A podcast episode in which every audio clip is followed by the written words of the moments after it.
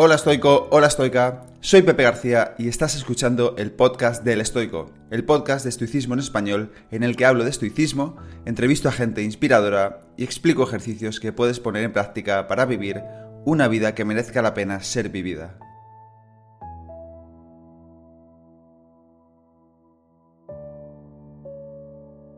Bienvenido, bienvenida al episodio número 119 del podcast. En el episodio de hoy entrevisto a Francisco Gan, autor del libro El arte de mandar bien. Francisco Gan ha dedicado su vida fundamentalmente a dos ámbitos, la milicia y la montaña. Aunque ya está retirado, Francisco ha sido un militar de alto rango, ex jefe del Centro de Inteligencia de las Fuerzas Armadas y también ha sido el primer español y quinta persona en el mundo en alcanzar las tres cimas de la Tierra. Coronó el Everest en 1992 y alcanzó respectivamente el Polo Sur geográfico en 1995 y el Polo Norte geográfico en 1999. Tenía muchísimas ganas de entrar en la mente de Francisco para saber cómo funciona, saber cómo piensa, y en esta conversación charlamos sobre la importancia de practicar la disciplina, de la importancia que tiene para ello el primer minuto del día, de cómo gobernarnos a nosotros mismos y de cómo canalizar los pensamientos para razonar mejor y tomar mejores decisiones y muchísimos más temas. Te aconsejo que la escuches con papel y boli para que puedas tomar notas, porque comparte muchas prácticas que te ayudarán en el día a día y también te ayudarán a practicar la autodisciplina.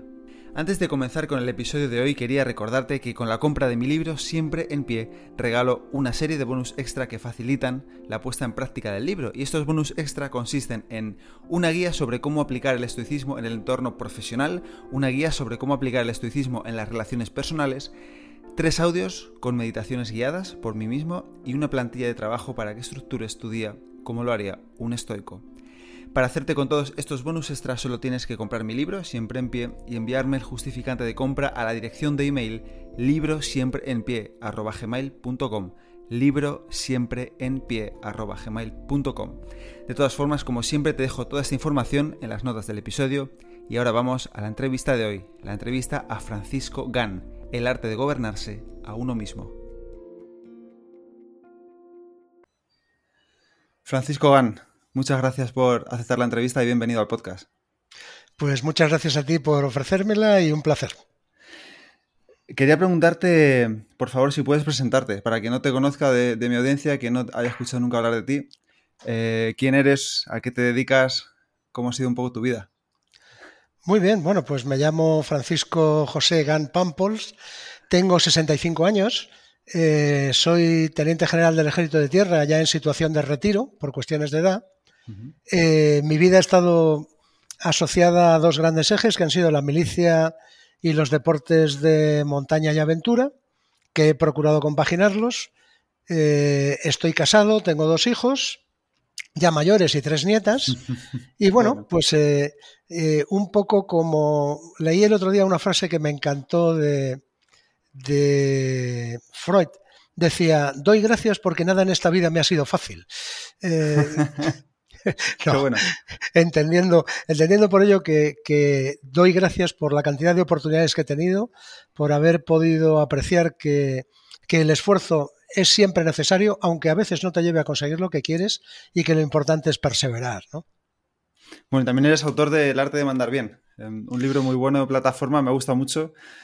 Muchos estoicos aquí, muchos filósofos, ahora hablaremos de ello. ¿Qué ha supuesto para ti escribir el libro? Pues, eh, pues un cansancio enorme, porque para los que, para los que no escribimos es una tarea ardua, ¿no? Eh, ha sido pues un volcado de experiencias, ¿no? Yo llegó un momento en que un editor que bien conoces, con esa, con esa persistencia que tienen los editores, consiguió que después de cinco años me pusiera a escribir un libro, la pandemia tuvo su aporte positivo en el sentido de que me ofreció esa pausa operacional para poder sentarme y reflexionar y luego pues un, dolor, porque escribir un libro es un dolor, o por lo menos para mí que cuando lo, cada vez que releo algo lo tengo que cambiar porque no me gusta, pues, pues cuesta un año escribir un libro, ¿no? Y, al final lo que pretendo pues es compartir, compartir experiencias, sensaciones que he tenido a lo largo de la vida sobre algo que es eh, así aparentemente tan simple de definir y tan complejo de ejecutar que es mandar bien. ¿no?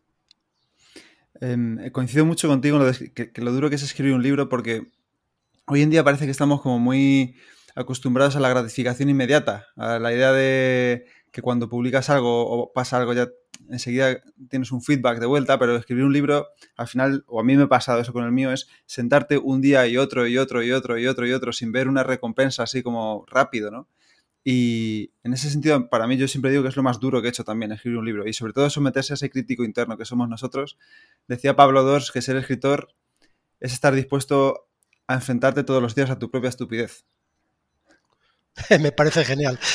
es verdad, es que, es que eh, cosas tan simples como, como, un párrafo escrito el día anterior, lo lees el día siguiente y dices, pero ¿cómo puedo haber dicho yo estas chorradas y tan, y tan mal hiladas? ¿no? Pero bueno, pero, pero ¿dónde voy? ¿no? Y te lo cargas, dices, pero bueno, o sea, eso de la versión 1, versión 2, perdí la cuenta de las versiones, dije, hacer puñetas, ya no le pongo versión 17, o sea, ya borro y sigo. Completamente, a mí me ha pasado igual. Y hablando de libros, quería preguntar qué significado tiene para ti este libro, para que no lo veas, el infinito en un junco, de Irene Vallejo. ¿Qué significa este libro para ti? Pues significa una época complejísima de mi vida, dura, y significa la confianza de una escritora extraordinaria y una muy buena amiga, porque me dio las galeradas para, para que interpretara algunos pasajes del libro en los que cita a Alejandro Magno y algunos hechos de la antigua Grecia, ¿no? porque soy un enamorado de, esas dos figuras. ¿no? Lo leí en un hospital, lo leí de hecho en, en una burbuja, en una de esas burbujas en que, que, estás dentro de presión positiva, pues porque te han dejado a cero de defensas y entonces cada bicho que entre te lo llevas puesto. Así que tuve 20 días para leerme El infinito en un junto en dos, en dos tomos, que eran folios, e ir anotando, e ir contándole a Irene, pues que me parecía un libro de una factura bellísima. Eh, y luego, y, y, para mí, de muy difícil definición, porque está a medio camino entre un ensayo, una novela histórica, un, un proceso de reflexión personal, eh, una proyección de ideas hacia futuro. En fin, es un, es un, libro complejísimo. Yo creo que por eso ha tenido tanto éxito, ¿no? Porque, porque es in, in, incasillable, o sea, no, no, hay forma de encasillar este libro. Pues yo es que lo tengo ahí por, por eh, lo tengo aquí por tu libro, que lo vi ahí, y no lo he empezado. Es el siguiente que tengo en la lista. O sea que um, te comentaré. Te gustará, te gustará seguro. Um, estoy seguro que sí, tengo muchas ganas. Ya me leí el, el, el, futuro recordado, que también es de ella, que es otra sí, maravilla. Es son otra preciosos. Son del estilo, se lo decía, decía Irene. Eh, te diferencia de Germán Gess la edad y la nacionalidad, pero estos son lecturas para minutos. ¿Te acuerdas de aquellos libros de Germán Gess eh, que eran lecturas para minutos? Pues, pues el futuro recordado y el pasado que te espera son de ese estilo. Qué maravilla, pues los, eh, ese no lo conocía, lo voy a leer también, tengo a Irene Vallejo pendiente. Eh, quería, has dicho ya, has mencionado la disciplina, el esfuerzo, y quería leer un extracto de tu libro, con tu permiso, que dices, un claro ejemplo de la disciplina es el primer minuto del día. 60 segundos de pura voluntad que nos ponen en actividad de forma inmediata con independencia del sueño, del cansancio o la pereza. Ese primer minuto marca lo que queremos hacer con nuestro tiempo, utilizarlo o dejar que fluya a su antojo al margen de nuestro propósito. Em, ¿Cómo es ese primer minuto de tu día? ¿O cómo llegaste a esta conclusión de que ese primer minuto define un poco el resto de la jornada? Pues porque es el puro ejercicio de la voluntad, es cuando estás más indefenso, es cuando todavía no te has armado, ¿no? Es cuando eh, el despertador es algo que, que, lo único que te recuerda es que estás vivo y en movimiento, ¿no? Y que no tiene ningún sentido ignorarlo o darte una excusa o pensar un poco más tarde, porque es, dilatar lo inevitable, ¿no? Así que dices, ya que, ya que tengo que hacerlo, lo hago a mi manera, a mi ritmo y queriendo. ¿Y, ¿Y, qué te dices ese, ese primer minuto? ¿Hay algún mensaje que te mandes para levantarte de la cama o a lo largo de tu vida que te hayas mandado, que tú recuerdes que digas, bueno, si me digo esto, yo sé que me levanto? Mi oportunidad. Es, es, hoy, hoy es mi nueva oportunidad. Esto se aprende a lo largo del tiempo, ¿no? Y cuando, sobre todo cuando has pasado alguna situación límite, te das cuenta de que cada uno de esos minutos es precioso porque es tu nueva oportunidad. Es que lo pregunto porque a mí también me cuesta, obviamente. Bueno, desde que tengo una hija menos, porque ya me levanta ella, ya, no tengo, ya sí que no tengo opción. Em, pero Marco Aurelio en las meditaciones también se dice algo así como mmm, recuérdate que las hormigas, las abejas ya están trabajando y que tú has venido para cumplir tu papel en este mundo. Y debe ser eh, que nos cuesta, bueno, pues eso, levantarnos de la cama para hacer nuestra, mm, nuestra labor aquí en este mundo como hombres, ¿no? Tú te recordabas también que tenías que trabajar esa labor, que tenías que trabajar tu liderazgo con tu equipo, hacer tu trabajo, o simplemente era doy gracias por estar vivo y lo que venga ya es un regalo, como decía Seneca. Eh, es, un poco. Eh, eh, es un poco una, una, secuencia natural, ¿no? O sea, me tengo que levantar porque tengo cosas que hacer y sobre todo, una cosa que a mí siempre me ha pesado mucho es que están esperando de mí que sea la mejor versión de mí mismo, ¿no? que, que dependen personas de mí y yo no puedo defraudar esa expectativa. No, es demasiado presión eso, ¿no es? ¿O a ti te servía de motivación? Sí, no, no, no, no, no porque eh, independientemente de los afectos, ¿no? Porque al final en los equipos se mezcla de todo. Pero la sensación que te da es que es que estás haciendo lo que quieres hacer y que ellos están deseando que lo hagas porque piensan que eres el mejor para ellos. Qué bueno. Así que eh, mezclas las dos cosas, ¿no? Lo que yo quiero y lo que esperan de mí. Y me gusta cómo defines la disciplina. Yo es algo que trabajo mucho también, o intento trabajar. En tu libro dices em, que la disciplina es el respeto a las normas que nos imponemos a nosotros mismos, es el gobernarnos a nosotros mismos. Em, me gusta mucho respetar las normas que nos imponemos. ¿Qué, normas te impones tú o te has impuesto? Pues a lo largo de la vida, la cortesía, la puntualidad, la pulcritud, eh, no el perfeccionismo, porque llevado a determinados extremos eh, me resulta eh, un poco rechazable, ¿no? Pero sí el camino de perfección, que es decir, se puede hacer mejor, voy a intentar hacerlo mejor, pero no me voy a volver loco intentando haciéndolo, hacerlo mejor, ¿no? E, ese tipo de cosas. Eh, el cuidado personal, la atención, eh, esas pausas que, te vienen al cabo del día, que quieres hacer algo y de repente te distraes, es decir, obligarte a volver a lo que tienes que mm. hacer, ¿no? O sea, estar en lo que se celebra, que está en castizo y me hace mucha gracia. ¿Y cómo lo hacías? Porque yo creo que una de las cosas que trabajo es la atención, y porque hoy en día creo que está más fragmentada que nunca y es muy difícil mantenerla, ¿no? Sobre tanto con, con tantos estímulos externos. ¿Cómo, ¿Era simplemente un ejercicio de recordarte y de obligarte a, volver a ti mismo, a, lo que tienes que hacer, a, tus valores, a, tus, a esa disciplina que dices? Pues eh, en primer lugar es evitar las trampas esas del día a día, porque, porque la realidad es que estamos, estamos rodeados de, de trampas cazaincautos en el aspecto de la atención. O sea, cualquier cosa que te rodea es capaz de captar tu atención porque hemos ido perdiendo el foco en lo esencial, ¿no? O sea, tenemos una especie de nebulosa donde hay demasiadas cosas a las que les prestamos atención, pero no somos capaces de graduar la importancia, ¿no? Y importancia y urgencia son cosas distintas y la disciplina es para lo importante. O sea, tú tienes una serie de normas al cabo del día que te has impuesto y que tienes que, seguir de la forma más fiel posible, ¿no? tus reuniones, tu trabajo, la pulcritud en la entrega de, tus, de, las cosas que se te piden, la exigencia a los demás en los que les has pedido, eh, las reuniones que tienes que sostener, los informes que tienes que redactar el horario que tienes que seguir, la, para mí, por ejemplo, es muy importante una rutina física, el hacer deporte de una forma regular, primero porque me ayuda a ordenar mis ideas y segundo porque es uno de los, de los momentos en el día de, de mayor intimidad, es cuando, cuando te oyes el corazón, te oyes las ideas. Qué bueno. ¿Y hay algún ejercicio, alguna rutina que tú hagas específica? ¿Es deporte de cardio, salir a correr o haces pesas o...? Sí, hago, hago, hago bicicleta, hago, algunas veces hago algo de gimnasio en elípticas, porque uno ya es mayor y las rodillas ya no son lo que eran, ¿no? Pero, pero sí, sí, procuro, procuro además sostenerlo en el tiempo, porque me doy cuenta de que es un punto de equilibrio, ¿no? Que me ayuda mucho. Con las toxinas del sudor se van bastantes ideas pesimistas. Y lo haces eh, sin escuchar nada, sin música, sin podcast, solamente con tu cabeza, ¿no? Con la mente. Me, escucho yo. Con la radio, ¿no? me gusta mucho también una idea de, Hay un marine americano, no sé si lo conoces, se llama Joko Willing, es un marine retirado también, que él es una frase que ha hecho suya, ¿no? Tiene un libro que se llama así, que dice: Disciplina es igual a libertad. Y al contrario que mucha gente piensa que la disciplina es una esclavitud, ¿no? Porque lo que decías, eh, lo que decías antes, te impones una serie de normas y parece que no te puedes salir de ahí y mucha gente lo interpreta como esclavitud. ¿Tú crees que es más libertad que esclavitud? ¿La disciplina nos da libertad? Yo creo que es la libertad absoluta porque es el gobierno de uno mismo. Eh, la libertad es gobernarte como tú quieres gobernarte. La esclavitud es gobernarte de acuerdo con los criterios de otros o del azar. Mm.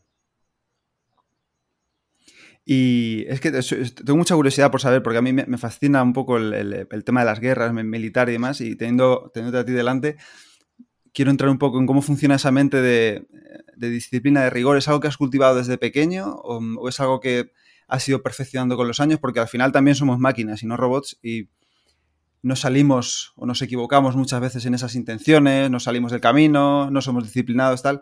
¿Cómo lo ¿Es algo que tú has ido cultivando con los años? ¿Es algo que has tenido claro desde siempre? ¿Es algo que también te ha venido un poco enseñado por tu sometimiento a un régimen de disciplina militar?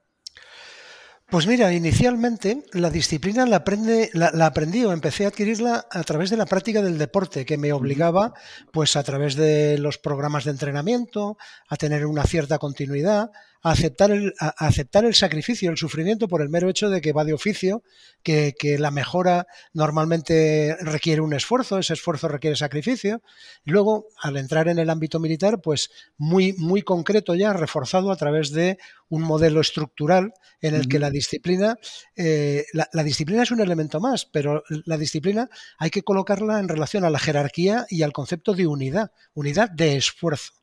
Es decir, por eso hablo de la disciplina intelectual, hablo de, la obligación que tiene cada uno de exponer racionalmente su pensamiento cuando se le está pidiendo parecer, aunque sea diametralmente opuesto al del que manda, porque necesita saber qué creemos, qué pensamos, y que luego quien tiene capacidad y autoridad para decidir, pues decide y nosotros nos alineamos sin ningún tipo de dudas alrededor de ese propósito, ¿no? Y procuramos además desarrollar ese propósito hasta el límite, porque eso es la iniciativa. Desarrollar el propósito al límite. Claro, un, jefe cuando manda bien no te dice no te dice nada más que para qué. ¿Cuál es la finalidad? El qué, cómo, cuándo, con quién, eso es cosa tuya. Es cuando empiezas a buscar otros elementos que te permitan llegar a obtener ese fin de la forma que tú crees que es la más adecuada. O sea, cuanto más detallas una decisión, menos ámbito para la iniciativa y la libertad hay, con lo cual es probable que la calidad del resultado sea peor. O sea, los seres humanos tenemos esa capacidad de aportar continuamente, pues porque tenemos distintos puntos de vista, distintas facetas, eh, distintas líneas de aproximación, ¿no? que son esenciales. De hecho, el modelo de, mando orientado a misión, este famoso Mission Command, es eso. Es definir un propósito, un para qué, y dejar que los qué, los cómo, los cuándos y con quién los desarrolle el que tiene que sacar adelante ese propósito. ¿no? Es la forma de conseguir que las personas que te rodean actúen sin órdenes expresas, sabiendo qué se espera de ellos. Se decía Seneca que para aquel que no sabe hacia dónde navega, ningún viento le es favorable. eso es, la uso, uso esa frase, sí. Ese es el nostete ipsum, ¿no? Yo eso también lo digo, lo digo muy a menudo. Cuando me hablan de liderazgo, le digo, hay tres rasgos muy importantes. El primero es conócete a ti mismo, porque si no te conoces a ti mismo, es imposible que seas un referente para los demás. El segundo lo, lo extraigo de un diálogo de Platón, el Fedro, donde aparece el mito del carro alado, y digo que toda persona es una combinación de razón y pasión, y que hay que ser, cuando se manda, hay que ser consciente que esos dos elementos intervienen y que no lo hacen proporcionalmente, dependiendo de qué, con quién y para qué, es distinto. Y el tercero es eh, una especie de diálogo que me recreo yo entre Aristóteles y Alejandro Magno, donde le habla del ejemplo, de la ejemplaridad, y le habla de la disciplina, ¿no?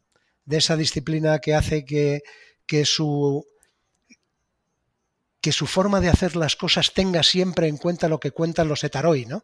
Lo que le dicen, aunque luego decida lo que tenga que decidir. Qué interesante. Em, ¿Cómo someter un poco esas, esas, cómo someter esas emociones a la razón? Has dicho antes, eh, exponer de forma racional lo que, lo que uno piensa. Em, ¿Cómo, ¿Cómo, has cultivado esa forma de, o cómo has enseñado a cultivar también a tus subordinados esa, forma de dejar un poco las emociones de lado o de ser capaz de identificarlas para que se imponga ese, ese, diálogo racional, esa exposición racional, porque muchas veces es difícil separar, ¿no? ¿no? No, somos cartesianos, sino que va todo, está todo entremezclado. La, la, vehemencia es un rasgo de personalidad que hay gente que no lo podrá nunca soslayar, ¿no? O sea, será vehemente en la exposición. Lo que pasa es que el principio es, la capacidad analítica, o sea, para ser capaz de, de dar una solución a un problema, lo, que, lo primero que hay que hacer es dimensionarlo adecuadamente. ¿no? O sea, yo, yo siempre he practicado el análisis, coger un análisis de lo general a lo particular y luego hacer una síntesis de lo particular a lo general. ¿no? De tal manera que, que cuando se me plantea un problema digo, bueno, ¿cuál es el entorno? del entorno voy a, cada uno de los elementos que lo constituyen. Y luego en la síntesis digo de cada uno de esos elementos cuáles son los, los que yo puedo operar, sobre los que puedo actuar, cuáles son los resultados que, que pienso conseguir de cada uno de ellos y luego los ensamblo y entonces doy mi opinión. Qué bueno. ¿Y eso lo haces, lo has hecho solo en aspecto profesional o también lo has hecho en, en, la vida? tomar decisiones en la vida.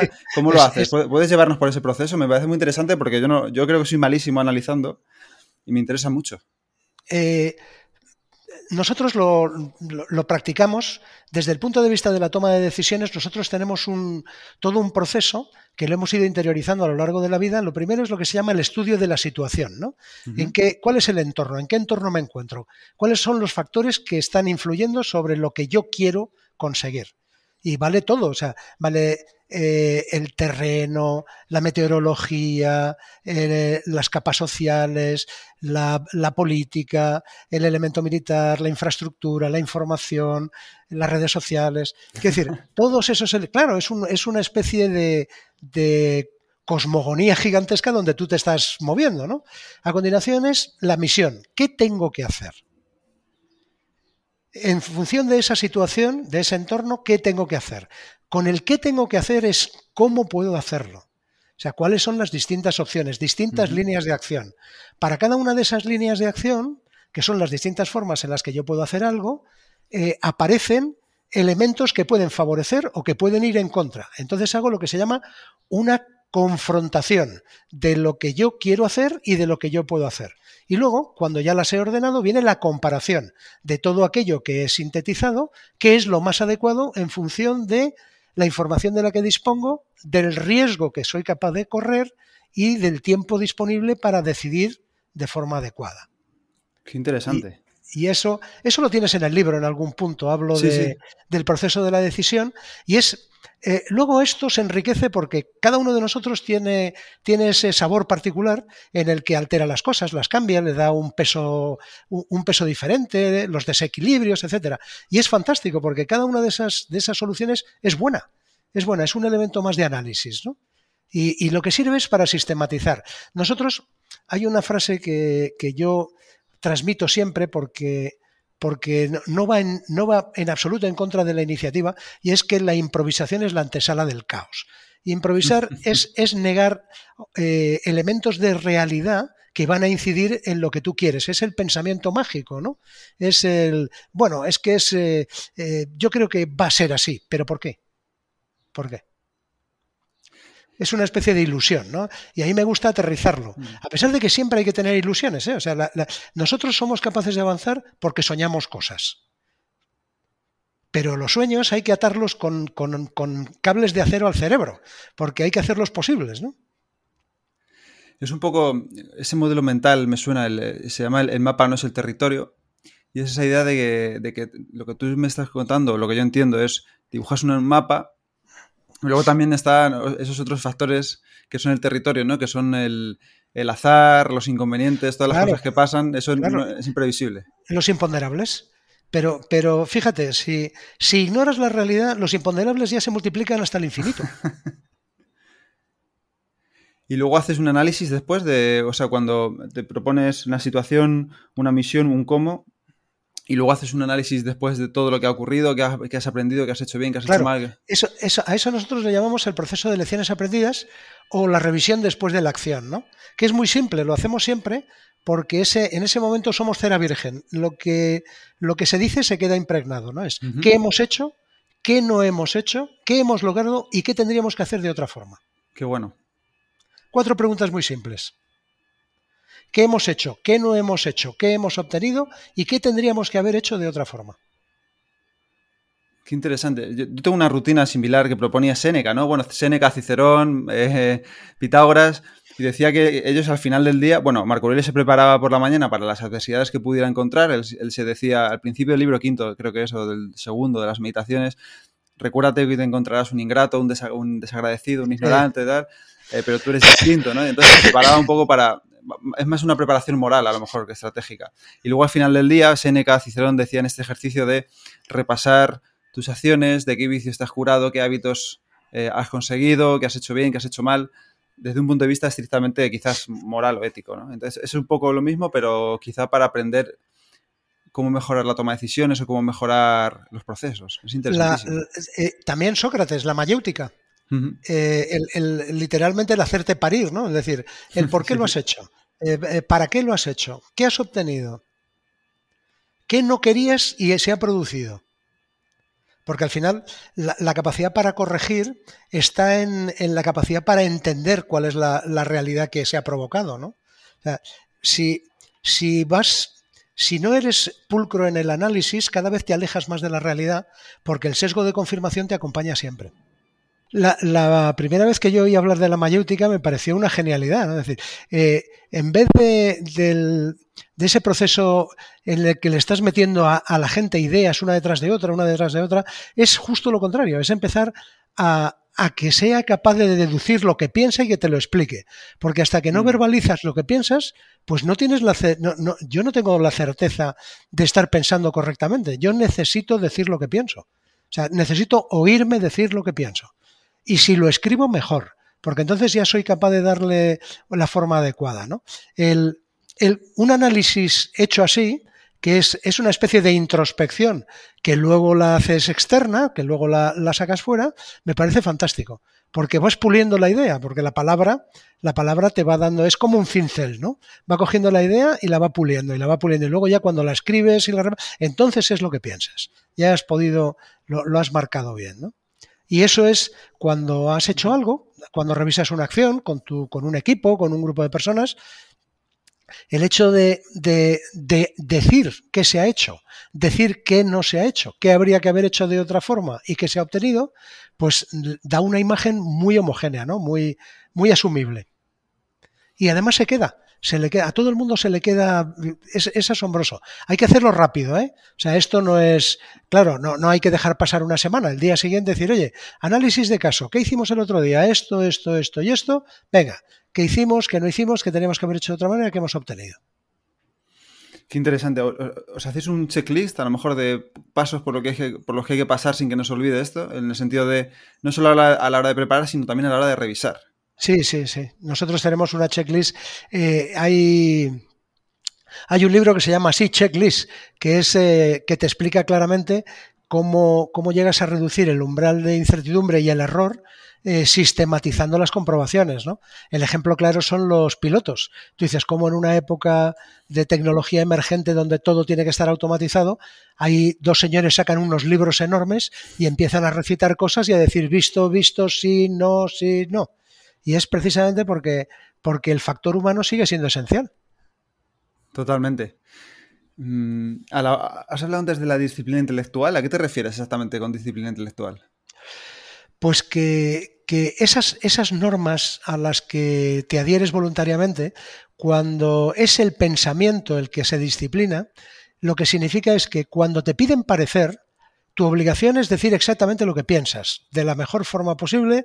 Si puedes no ser apasionado, pues mejor, porque la pasión a veces enturbia un poco la calidad de la idea, pero eh, te obligas a pensar y, no de forma concurrente con los demás, sino tú tu versión, tu visión, tu, el cómo lo harías. Y, y, en el momento en que te dicen, de acuerdo, he tenido en cuenta lo que me dices, pero yo, que tengo la responsabilidad, tengo el poder y tú me has dado la autoridad, decido esto, pues en ese momento te alineas con ese, con ese propósito. Esa era lo que te comentaba de, del Mission Command. Ese es el momento. Esa es la, ese es el ejercicio de la disciplina intelectual. Te subordinas voluntariamente a la, al propósito de otro después de haber expresado claramente que tú no estabas de acuerdo con el planteamiento. Pero como es el que puede decidir, tú te alineas. Qué bueno, qué bueno, qué bueno. Yo creía que iba más por el tema de, mm, tener esa disciplina de, fomentar el intelecto, de estudiar, de leer, de repasar, de aprender. Siempre. Eh, pero bueno, eso es, eso es formación, eso es lo de eso es lo de la mejor versión de ti mismo que no alcanzas nunca, porque es como un camino de perfección en el estilo de Santa Teresa, nunca llegas a ser perfecto. Perfección es, la, idea, el camino es lo que te va llevando a la mejora. Qué, bueno, me, encanta. ¿eh? El, en tu libro explicas muy bien eh, diferencias, yo no lo sabía, ¿eh? entre, entre las virtudes y los valores. Y yo pensaba que era algo parecido o muy similar y no está tan relacionado. No, yo creo que no. yo creo que no. Yo creo que los, yo creo que los valores son, son contenidos mucho más cartesianos, o sea, son más fácilmente definibles y las virtudes son los hábitos operativos buenos cuando pones en marcha los valores. Cuando trabajas en un entorno de referencia que son tus valores, lo que y consigues crear hábitos, esos hábitos son virtudes. O sea, empezamos por los valores, creación de hábitos para practicar los valores y eso se acaba convirtiendo en virtudes. Eso es. ¿Y, cómo lo haces tú? Me interesa mucho, porque yo trabajo con la virtud. Yo, yo eh, estudio a los estoicos, escribo sobre ellos y ya sabes, las cuatro virtudes cardinales que aparecen aquí también. ¿Cómo, cómo, lo llevas a la práctica? Yo, el, eh, yo por los, los, valores los entiendo como los elementos a los que yo me oriento, ¿no? Yo me pinto un marco y yo estoy dentro. Y mis referentes son los valores que te pongo ahí. Cada uno tiene, los interpreta de una forma u otra. Pero bueno, los que tú has visto, efectivamente, prudencia, justicia, fortaleza, templanza, valor, eh, compasión, todo esto es. Y, y, cómo lo conviertes en operativo? Cuando subordinas tu, tu voluntad, lo que tú quieres hacer, a ese horizonte, a esa línea. O sea, ¿qué es ser justo? ¿Cómo compruebo que soy justo? ¿Cómo se valora la justicia? ¿Cómo mido mi templanza? ¿Cómo mido mi temple? ¿Transmito o no transmito inquietud? ¿Transmito desorden o no transmito desorden? La prudencia, ¿cómo la ejerzo? ¿Ser prudente es ser cauto o ser prudente es analizar todas las opciones? Eso. Qué interesante. El, yo es algo que también hago. Yo siempre defiendo que es algo que se practica porque, mm, y que es dinámico, ¿no? Al final no es, no es algo rígido. Y, y, a mí me gusta una idea de Séneca que él decía, porque Séneca, como sabía tanto de leyes y, las ejerció durante un tiempo, él hace muchas metáforas como si estuvieran en, también con la guerra, con las plantas y con los mares y un montón de cosas, pero él siempre dice que él somete su ira ante el juez todas las noches y le presenta pruebas, en el sentido de, vale, tú, tú dices que hoy has sido una persona Em, bondadosa. Muéstrame, es como si tú lo dijeras en un juicio, muéstrame una prueba de que es así o no te lo, no te lo hay un testigo, hay alguna prueba que tengas que aportar, porque si no el juez no te lo va a probar. demuéstralo. ¿Qué has cambiado? ¿Qué has hecho hoy? ¿Qué has cambiado hoy? Esa es, esa es la idea, exactamente. difícil a veces engañarse, ¿no? Decía el físico Richard Feynman. La, conciencia, la conciencia, Pepe. O sea, tu Pepito Grillo es el mejor, vamos, salvo que tengas patología en la conducta, tu conciencia es el, el lavatum banum meam de todos los días, vamos. Completamente de acuerdo. al final, vamos a viajar un poco a los antiguos, ¿no? Que es algo que nos fascina a los dos. Y, quería preguntarte por. Eh, veo que mencionas en tu libro mucho a, Aristóteles, Marco Aurelio, Seneca. ¿Por qué te gustan tanto los antiguos? Eh, ¿Y, cómo, han, cómo, han, influido en tu vida estas ideas? Pues mira, yo creo que me gustan porque han sido los decantados de pensamiento que, yo he conseguido entender y creo que era porque tenían tiempo para pensar y pensar bien. Mm. Eh, no, no, no, utilizan frases ni palabras superfluas. Son capaces de definir objetivos muy concretos de los análisis que hacen, ¿no? de las ideas.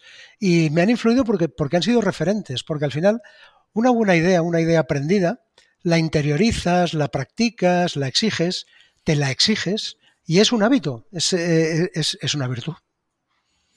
Es que estoy de acuerdo en, cierto modo con lo, que has dicho que tenían tiempo, pero yo, por ejemplo, ahora pensando sobre Marco Aurelio, pues él, no tuvo mucho tiempo. Ahora estoy leyendo una traducción de sus meditaciones por Robin Waterfield en inglés, que anota un montón de... Es un libro maravilloso porque va anotando, va haciendo notas a pie de página sobre los puntos de las meditaciones y precisamente cuenta lo contrario, que Marco Aurelio estuvo constantemente en guerras, en el Danubio, con los partos, en todos sitios, ¿no? Con los, con los británicos.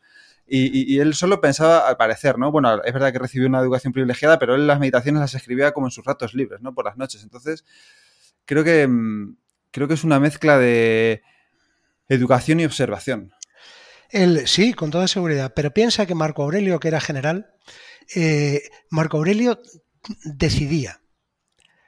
Eh, para decidir necesitaba información. Él estaba permanentemente atento a todo lo que ocurría a su alrededor. Esas son las fuentes de sus meditaciones. La observación. Claro, y, qué mejor observación que la que se da en entornos de crisis, como son las guerras, los conflictos, eh, el, dolor, la muerte, la ira, Eh, la calidad es extraordinaria, pero es porque la lupa con la que mira es única. El, estado del arte para un general es la decisión adecuada. La decisión adecuada es la que alcanza el objetivo con el menor número de, daños, propios y ajenos. Eh, y, eso es un momento, porque luego la conducción de la acción tienes que delegarla, porque si no, eh, ejerces una sobreactuación y eso hace que te alejes de la realidad. Tú tienes que tener el punto de vista adecuado para tener la imagen de conjunto. Luego tienes que haber sido capaz de rodearte de todos aquellos que te hayan proporcionado confianza, competencia y compromiso. La información que tú necesitas, tomas la decisión, cedes la ejecución y controlas el desarrollo a través de ellos. Así que estás permanentemente observando. ¿Y cómo lo hace uno mismo cuando no tiene un equipo detrás? Yo no lo tengo en mi caso y, y yo me intento observarme a mí mismo constantemente, ¿no? Y te mira, porque nosotros nos miramos continuamente. Cuando, cuando has adquirido el, hábito de la, de, la percepción, eh, tú te analizas las cosas que haces, te analizas las cosas que dices. Además te sorprendes. Yo ahora estoy pensando lo que te digo y digo, estoy analizando lo que te estoy diciendo a la vez que te lo estoy diciendo. Porque, claro, porque quiero que haya, que haya congruencia entre lo que, entre lo que yo pienso y lo que yo te expreso, ¿no? Así que claro que sí, estamos modulando continuamente. Eh, es un nivel de conciencia que se adquiere, bueno, pues porque quieres hacerlo, ¿eh? porque, porque trabajas la introspección, porque yo de verdad que creo, o yo de verdad que pienso, o soy, soy consecuente. O sea, la imagen, el, soy, digo y hago, es una línea, es un continuo, o hay, o, hay alguna disonancia ahí que mete ruido en el sistema. Esa es la primera hora de la mañana, ese primer minuto. La imagen del espejo también es muy. es, uno de esos flashes del día en que eh, me reconozco, soy yo. Qué bueno, eso quería preguntarte también, porque has hablado mucho de hábitos en la entrevista, los mencionas mucho también en el libro. ¿Qué hábitos son?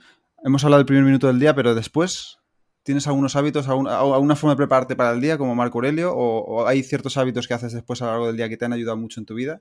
yo, el día anterior hago una lista de lo que tengo que hacer el día siguiente, mm. eh, de, lo, de, lo, importante del día siguiente. Luego sale lo urgente y lo voy acomodando, pero tengo, yo siempre ordeno mi tiempo de acuerdo con lo importante.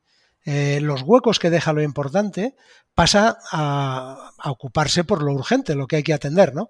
Pero nunca subordino lo importante a lo urgente, porque si no, eh, acabo desordenando el conjunto. O sea, hay cosas que son extraordinariamente urgentes y se convierten en importantes por la relevancia que tienen. Bueno, pues las priorizo y listo, ¿no? Así que cuando empiezo el día, después de ese primer minuto, digo, ¿de qué se trata? ¿Qué hay hoy? Pues hay esto, esto y esto, y bueno, como ya te lo has dejado medio pergeñado del día anterior, te lo llevas. Si, si tengo el rato de deporte por la mañana, que ese día puedo hacerlo por la mañana, lo repaso corriendo o lo repaso en bici. Y cuando me bajo y me ducho, bueno, pues ya tengo el esquema de cómo lo voy a hacer. ¿Y le asignas un periodo para cada...?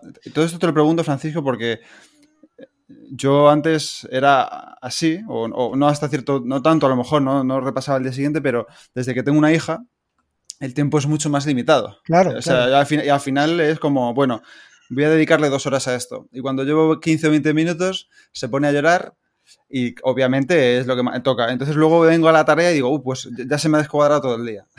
No, claro, pero, pero Pepe, eh, en, tu caso y en el mío y en el de todos, el tiempo solo mide lo que eres capaz de hacer con él en función de tu situación. El depende de la situación es, es, el marco de referencia. O sea, eh, es que no es lo mismo tu tiempo con hija que sin hija.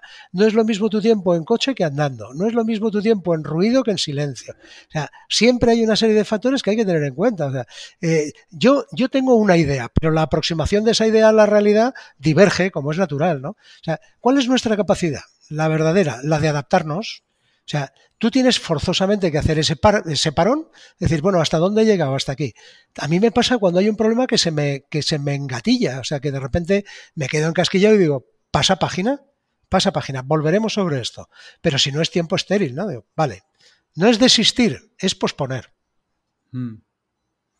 Es difícil el tema de, bueno, yo ya digo que lo intento llevar a cabo, pero al final es esa idea de del control, ¿no? De renunciar a lo que no puedes controlar, que al final es en definitiva eso. También la idea de que, bueno, yo, como decías tú, yo puedo controlar esto de me, pongo el día anterior lo que quiero hacer al día siguiente y luego lo repaso por la mañana, pero luego van a surgir imprevistos que no voy a poder controlar y que tengo que adaptarme a ellos. Claro, claro, claro. y luego, que, en un momento dado algo ocurra y no puedas asumirlo, no significa que tengas que desecharlo, significa que habrá otro enfoque que en su momento aplicarás. ¿no? O sea, en vez de una aproximación directa al problema, utilizas una estrategia de aproximación indirecta. O sea, la parte más importante de lo que tienes delante no la puedes asumir, pero hay dos o tres elementos que están relacionados con ella y que sí son operables, pues sobre ellos. Mm, y, perdón, perdón. No, no, no, era, no, no, ya está, ya. No, no, es que me interesa mucho el, tema de, los hábitos. ¿Hay, algo más que hagas en el día a día o que hicieras antes? A lo mejor ya, ya no lo haces porque, como me has dicho, eh, ya te has retirado. Sí. Pero más hábitos que te ayuden. sí, sí, yo tenía una. Eh, tenía. Las, las, dos primeras horas del día estaban perfectamente programadas. En una tenía una, una lectura de noticias, una especie de, de repaso mundial a los principales conflictos, inconvenientes. Luego tenía un repaso de, relaciones, tenía, por mi nivel en aquel momento, tenía un secretario y entonces me daba una, una relación pormenorizada de los hitos del día en reuniones, en, declaraciones, lo que fuera, y a continuación empezaba. Eh, esa era la rutina. O sea, la sorprenderte la realidad te sorprende siempre. La cuestión es, es que esa sorpresa no sea crítica, ¿no? Qué bueno. Y, luego ya durante el día ya hacías tu trabajo y luego siempre incluías un deporte, una sesión de deportiva entre medias al final del día y luego ya tu repaso. Efectivamente. Y luego siempre procuraba un, rato eh, distendido de tertulia que podía ser con generales o con soldados. ¿eh? Yo tenía un, tenía un equipo de protección eh, pues porque en aquel momento hacía falta. Entonces me juntaba con ellos y les preguntaba pues las cosas cotidianas, ¿no? Les dejaba que me contaran cosas porque no, no porque sean banales, sino porque el llegar al plano que cada uno es capaz de contarte te hace más, más humano, te hace más persona. Entiendes mejor lo que pasa. Si te quedas en la cima de la pirámide, ves muy lejos, pero no ves lo que está pasando al pie. Y resulta que lo que está pasando al pie es crítico. Es al final un ejercicio de liderazgo, ¿no? El, hablar con lo. Sí, pero con, hacia mí. Hacia mí. O sea, decir, el memento mori. Es que me ha recordado, me ha recordado, por ir ya cerrando esta parte de la entrevista, antes de pasar a otras preguntas, em, a un extracto que leí sobre los espartanos, que, es, creo que se relaciona muy bien o explica muy bien em, la relación entre liderazgo y trabajo en equipo. Dice, en la batalla, en la mañana de la batalla final de las Termópilas, los espartanos, sabedores de que iban a morir, miraron a uno de sus líderes, Dieneques, y le preguntaron qué pensamientos debían tener en esa última batalla. El líder les contestó: no luchéis por vuestra patria ni por vuestras familias. Luchad solo por esto, el hombre que está hombro con hombro con vosotros. Él lo es todo y todo está dentro de él. No os demostréis indignos de vuestros compañeros. Así es. Es, es una verdad palmaria y es una verdad que se ha producido a lo largo de la historia. Uno no lucha yo, entiéndeme bien, o sea, uno conceptualmente es capaz de sacrificar su vida por un bien común superior y moralmente bueno. La defensa de los inocentes, la protección de la familia, pero cuando está luchando, cuando va, cuando es consciente de que va a morir y matar, lo hace por el que está a su lado. Piensa en el batallón sagrado de Tebas, piensa en el concepto binomio, piensa en los etaroi, siempre por el que está a tu lado. y los gestos de heroísmo, que lo cuento en el libro, los gestos de heroísmo se hacen porque uno no sería capaz de mirarse al espejo si no estuviera dispuesto a sacrificar la vida por el que haría lo mismo por él. Esos eran los casos de en la tierra de nadie en la Primera Guerra Mundial, en esos rescates eh, que, que, rayan la locura porque hay alguien que cree que puede traerlo vivo, ¿no? Es así, es así, es por la persona, siempre. El, el concepto de líder que, mencionas, el, punto número uno, que está también relacionado con esto, me gusta el, que dices liderar es servir y no servirse. Y hoy en día yo he hecho un vistazo y veo mucho más líderes que se sirven a sí mismos de los que sirven, ¿no? ¿O es una concepción mía o es falso? No, no son líderes. Si hacen eso no son líderes, son directores, son, dirigen y, puede, y probablemente sean tóxicos. O sea, liderar es una función y es una función que tiene carácter sublime, porque hace mejor aquello sobre lo que se ejerce, incluido uno mismo, transforma. Eh, si, esa transformación es tóxica, no es liderazgo. Es que me recuerda también a Taleb, que he visto que tú lo mencionas, a Nassim Taleb. Él dice que él, dice que él mm, este concepto que tiene de skin in the game, ¿no? De jugarse la piel, habla de que los antiguos sí lo tenían y, hoy en la actualidad no, porque comparaba la figura del rey o el emperador de turno, el que fuera, Alejandro Magno o Leónidas, que dicen, ellos declaraban la guerra, pero se ponían los primeros en el frente de batalla. Hoy declaramos la guerra dándole un botón en un despacho. Y es más fácil mandar a la guerra a otros que ir uno mismo, ¿no? Claro, lo que pasa es que el concepto de guerra es que ese, ese modelo de liderazgo que hablas eh, es el liderazgo carismático, el, concepto de liderazgo heroico, porque la dirección en aquel momento había que ejercerla en primera persona. O sea, el general era el referente, era el referente para el valor, el referente positivo es Alejandro, el referente negativo es Darío, en Gaugamelas, cuando está rodeado de su batallón sagrado y se da la vuelta y se va. Los inmortales, perdón, no el batallón sagrado. Eh, eh, ahora mismo la dirección exige que el general. Hay una película que si no has visto te recomiendo que se llama Black Hawk Derribado. en, Somalia verás un caso que es muy, muy llamativo. Un general se implica excesivamente en la acción, pierde la perspectiva necesaria y empiezan a pasar cosas que no debieran de pasar precisamente porque está más cerca de lo que debiera de lo que está pasando. Tu obligación cuando mandas es que consigas lo que tienes que conseguir con el menor coste posible. Si te implicas personalmente, estás cayendo en el voluntarismo, cuando tu trabajo es el de posibilismo. Hoy, hoy Pepe ha escrito un artículo en 20 minutos, por si entras en 20 minutos, se llama Posibilismo versus eh, voluntarismo. Y te eh, describe un poco esto. Vale. Entraré a verlo en cuanto termine la entrevista. ¿eh? Em, por ir terminando esta, esta parte, quería. Eh, me interesa mucho el tema de liderazgo, yo hice un máster en ello. Y bueno, trabajamos muchas habilidades, eh, bueno, pues aparte de la negociación, explicación, oratoria, público, ejemplo, también trabajamos el tema del ejemplo, la comunicación, pero eché de menos, y en tu libro si lo dices, y lo dicen siempre los antiguos también, y, en muchas culturas, no solo en la, en la greco-latina, sino el, que quiere ser buen líder tiene que empezar siendo buen líder consigo mismo, porque si no es capaz de gobernarte a ti mismo que decías, em, va a ser muy difícil que seas capaz de, liderar o de gestionar un grupo de, gente. ¿Cómo se empieza siendo un buen líder con uno mismo? Con disciplina. Esa, es la disciplina, claro. Tienes que atarte, tienes que atarte, tienes que atarte a, aquello a lo que tú quieres voluntariamente someterte. O sea, si, si no eres capaz de, controlar tus emociones, si no eres capaz de intentar que en cada momento se te perciba como un referente y que no metas ruido cuando no es necesario, que no, no sobrevueles continuamente, que no personalices hasta el extremo de, de, anular la iniciativa. Si no consigues controlarte, no conseguirás que se te perciba como la persona. Acuérdate de la autoridad. Es que si no haces eso no te darán autoridad. Es que no te verán nada más que como la persona que ha colocado la organización en un punto, pero no eres fiable para ellos. Te obedecerán pero no cooperarán entusiastamente con lo que tú quieres. Para que tengan que, para que aporten, tienen que sentirse parte de. Y solo se sienten parte de cuando tú ese espacio lo, lo cedes controlándote, no expandiéndote, siendo moderado, siendo templado. Marco, Marco, Aurelio es el ejemplo, ¿no? ¿Cómo trata Marco Aurelio a sus generales, a sus enemigos? Eh, es, que está tan ligada esa disciplina al ejemplo que es que, es que prácticamente es, es insoslayable el que consideres mandarte bien para ser ejemplar. Supongo que hay, que quitar el ego del medio, ¿no? Eh, sí, sí, eh, lo tienes. A ver, es imposible. Como bien sabes, es imposible porque, porque es, es, tu imagen. Hay un halo en torno a tu imagen, es, es, un halo especular en el que aparece tu ego. Eres tú. O sea, ego, me, me, mi, me, ¿no?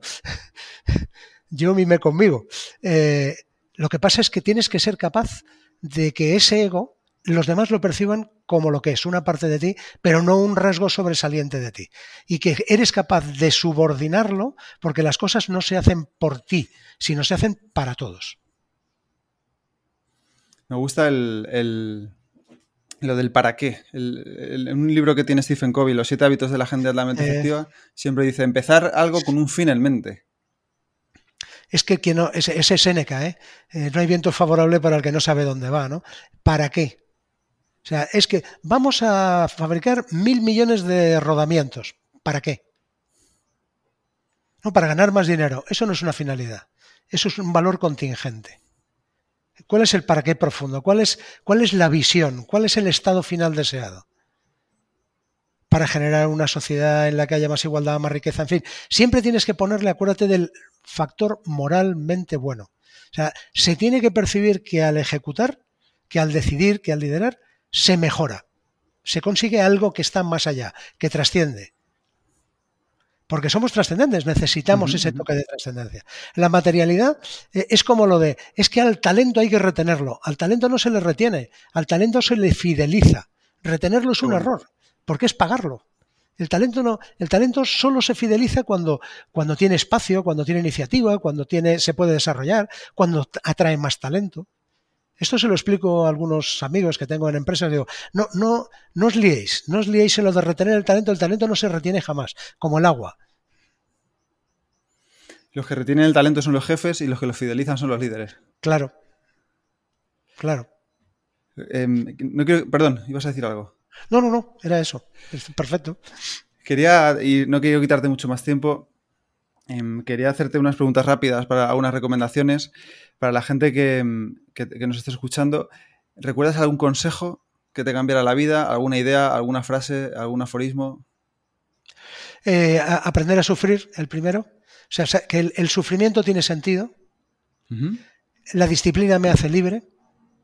El, obligarme, el saber obligarme me hace libre. El conocimiento no tiene límites. Y la educación, junto con la puntualidad, son las dos mejores llaves para abrir puertas. Qué bien, me alegro de haber sido puntual en la entrevista. Hay veces que falla el, ordenador y digo, no, no, no, ha sido, ha sido perfecto. No, no, yo, es, pero es que es un hábito, es que es un hábito de, un, de, una capacidad de, atracción extraordinaria. O sea, la imagen que te crea una persona que entra a tiempo, en forma y modo, es que es, es que tienes el 50% de la conversación ya, ya eh, bien encarrilada. Mi mujer siempre dice que es el. Es algo, ella es muy puntual, yo es algo que he trabajado, yo antes era un desastre y ya digo, con los años voy mejorando con esas reflexiones de los estoicos, pero ella siempre me dice que es un respeto al tiempo de los demás. Dice, porque los demás están haciendo un esfuerzo para que llegaras a tiempo, tú tienes que hacer el mismo esfuerzo para llegar a tiempo, porque si no, no, no estás respetando el esfuerzo que ellos están haciendo por ser puntuales. Y en, en el Renacimiento la puntualidad era la cortesía de los poderosos. Qué bueno. Puntualidad, em, me, lo apunto, eh, de, verdad que lo estoy trabajando mucho.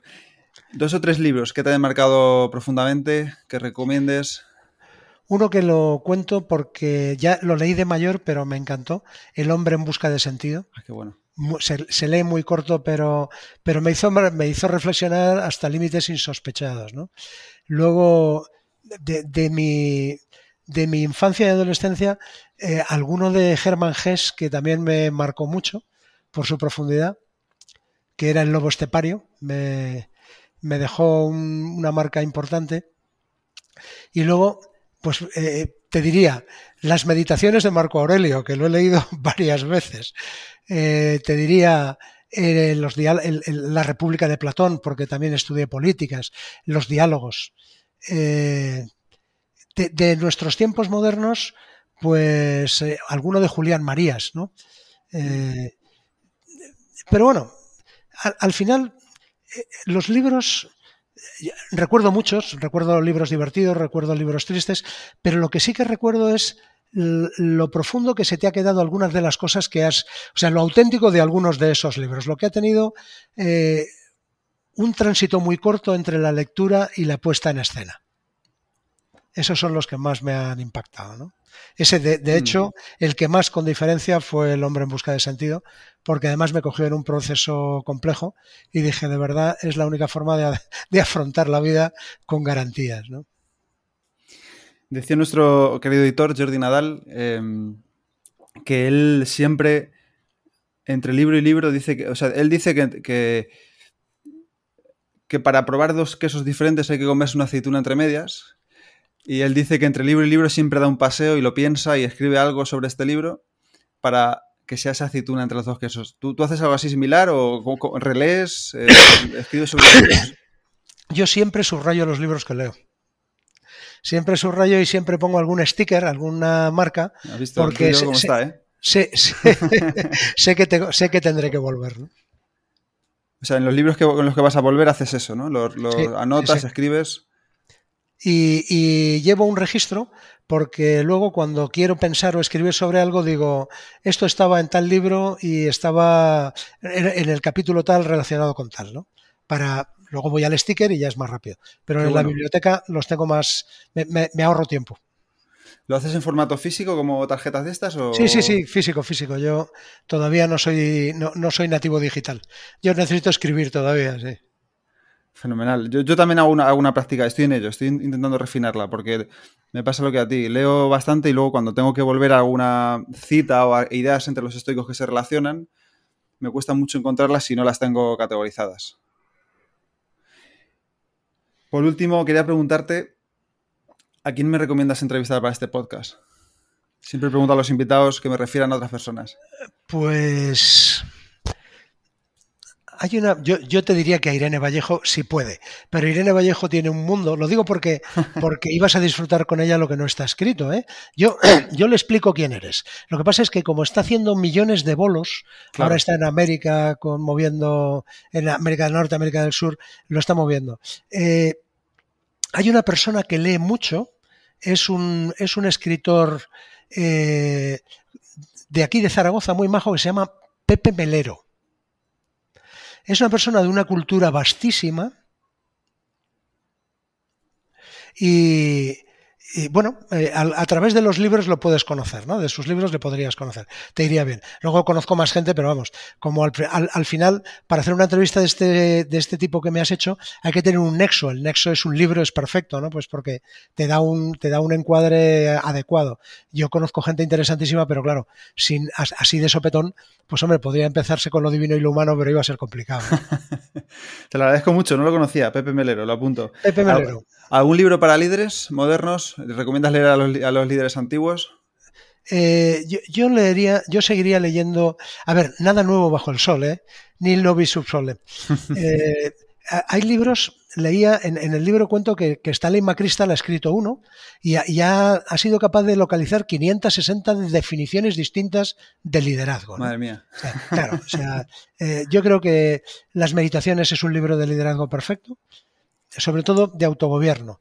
Te diría que eh, cualquiera de, cualquiera de, los, de las autobiografías, por ejemplo, Churchill, tiene una perfecta. Eh, Eisenhower tiene otro libro buenísimo.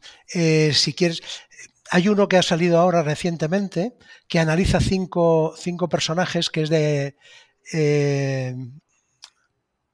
Madre mía, lo diré, Kissinger, que se llama Líderes. Eh, pero, pero simplemente eh, a modelo de espejo de príncipes. También te recomendaría El príncipe de Maquiavelo o te recomendaría Los trece principios del arte de la guerra de Sun Tzu. Mm. Eh, ¿Por qué? Porque son reflexiones, ni más ni menos. Servir para servir, no más. Estupendo, pues me los apunto. Muchísimas gracias por la entrevista. Francisco, quien quiera saber más sobre ti, ¿dónde puede buscarte? Pues eh, estoy en LinkedIn con mi nombre, con artículos y publicaciones y escribo en 20 minutos soy miembro del Círculo Cívico de Opinión. Fenomenal. Y bueno, ahí, me encontraréis. Pues lo buscaré y lo voy a poner en los enlaces para que la gente te encuentre. Muchas gracias por tu tiempo y seguimos en contacto. Muchas gracias a ti. Un abrazo. Gracias, gracias. Hasta la vista. Chao. Y hasta aquí el episodio de hoy. Espero que te haya gustado y que lo pongas en práctica.